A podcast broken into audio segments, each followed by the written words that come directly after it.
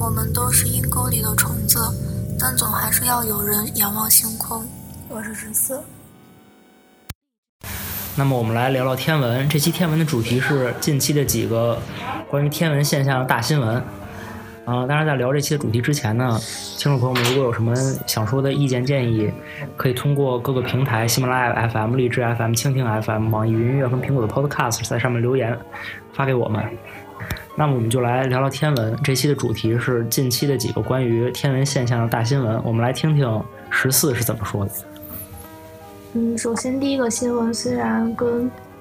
天文没有关系，但是它。是霍金的，就是霍金又一次发出了警告，是也是最近在三月十五日，他说，人工智能已经成为优势群体，将用战争摧毁人类。嗯，这个就是主要是说，就是呃，人工智能它在未来的话可能会就是不受人类控制，然后可能会通过核战争或者生物战争摧毁我们。反正这个大概的意思就是，他表示出对人工智能的一些担忧。呃，因为现在人类虽然没有研制出来，但是也没有就是很好的阻止这个危危机的发生的方法。然后他就建议说，可以，嗯，建立一种可以控制这种技术的一种世界组世界政府。嗯，他其实在二零一四年也提到过这个。反正我觉得他是一个。挺厉害的一个人，虽然他是一一个物理学家，但是他经常会做出各种各样的警告，不仅仅是物理学方面的，反正各种方面它都有，包括对环境的担忧，还有人类社会怎么怎么样。但我觉得人人工智能这个问题并不是很值得担忧的一个问题，因为我觉得包括咱们看过的一些电影，它讲人工智能的危害。i robot 或者是人工智能，斯皮尔伯格那个电影其实都可以看出，那个人工智能它必须有独立的思考能力、自我学习能力和自我认知能力。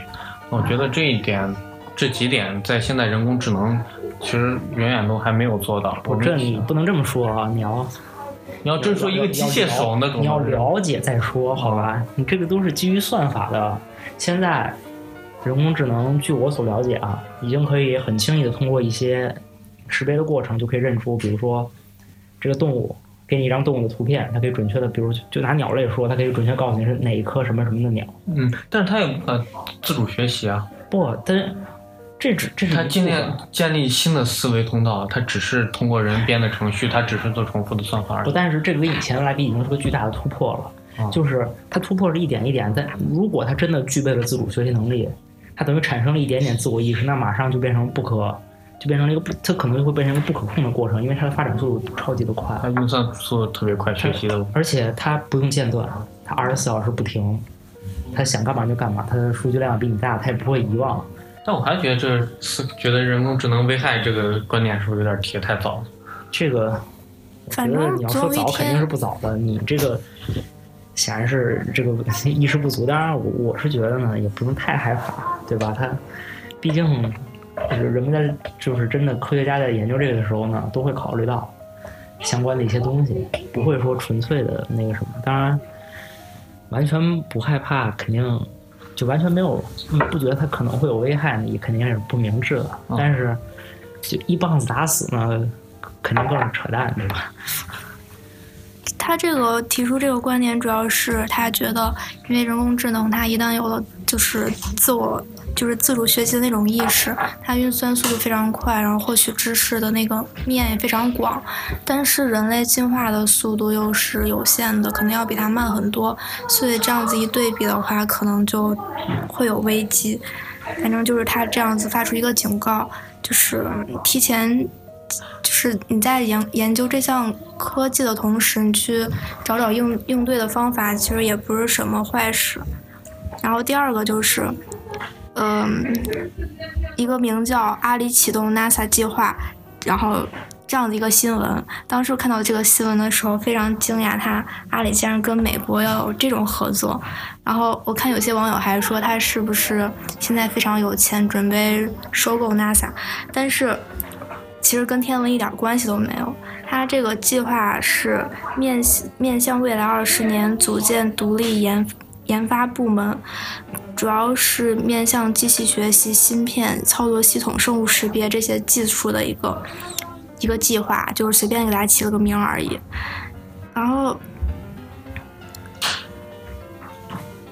但是之，然后又去查了一下，我以为真的它会有一个就是什么太空计划，然后发现还真的有，它是在一六年九月份就是一个新闻报道，他说，就阿里巴巴旗下的聚划算，然后跟中国运载火箭火箭技术研究院、中华天航天博物馆，他们三个就是共同开启了一个计划。叫做齐聚太空聚划算太销太空营销计划，这个听起来也是名字非常奇怪。嗯，这个主要是就是他们要有一些脑洞大开的太空跟商业有关的一些计划，比如说，就是他们打算发射一个卫星，在就是说在今年发射一个卫星，是全球首颗电子商务卫星，名字叫聚划算号。就感觉非常出戏这个，然后它这个卫星是通过航天技术和电电商消费数据结合，然后会开启一些面向太空的一些消费的方式，比如说什么太空农业、太空情人节、太空定制唱片，嗯，反正就是嗯这种计划，然后还有就是。聚划算，他们还这个计划还包括火箭脱落材料的定制、互联网数据与、航天科技打通，还有太空农业，反正就是跟航天和电子商务有关的一些计划。然后觉得他们真的，嗯，面向的面也非常广。嗯，有些人就是说，其实感觉阿里就是一个被电商。当耽误的一个科研机构。然后第三个新闻就是，也是最近在两会期间吧，然后就是有一个科学院的院士接受采访，说出了一段话，说为什么总有人问喜，为什么总有人喜欢问去月球干什么？呃，他说这个名这个叫叶培建，呃，他就说宇宙是一个海洋，月亮就是钓鱼岛。火星就是黄岩岛，我们现在能去不去？后人要怪我们，别人去了，别人就站下来了，你再想去都去不了了，这一条理由就足够了。然后很多人就是说，这个院士就是非常热血，有血有肉，就是中国应该多一些这样的人。其实这个院士，嗯，他是他是嫦娥系列的总指挥和总设计师顾问，嗯，反正就是一个非常厉害的一个科学家。嗯，他。能说出这些话，他是因为在二零零七年他们有探测火星的想法，结果就因为一些政治因素吧，反正就是，呃，他们的上层推迟了还是怎样，没有实现这个计划。否则的话，在一三年就就是可以研发出什么火星探测器之类的。但是，呃，虽然说这句话听起来，嗯。听起来非常热血、非常爱国的感觉，有很多人支持。但是其实你仔细推测，觉得这句话也是欠妥的。也毕竟，月球、月球呀、火星啊，还有太空这些东西都不是属于一个国家的。嗯，在一九六六年签订了一个外层空间条约，这个是全球六十三个国家都签签订了。它。第二条就说，外层空间包括月球和其他天体都不能依据国家主权要求，呃，使用或者占领或者用其他方法占为己有。所以说，呃，将月球、火星占占下来，这个是不可能的。对这个，其实这个新闻我也看到了，这个院士语出惊人，对吧？对。然后呢？当然，我看到的评论全是一边倒喷这个院士，觉得这个眼界太眼界太窄。就是大体来看呢，我是同意这个观点的。就是当时很早以前有一个修女还是什么，她当时给 NASA 的科学家写了一封信，说现在世界上好多人吃不饱，然后你们还每年拿出那么多亿个美金去探索的外太空，这到底是为什么？他就写了一封非常真挚的回信。然后其中仔细列举了这个探索的原因，它它主重点的核心其实在说探索科技的探探索外太空这些技术呢，其实对于人们的生活是有帮助的，它事实上真的可以对世界上其他人产生怎么说呢？就对他们对其他人的生活产生帮助。所以呢，其实感觉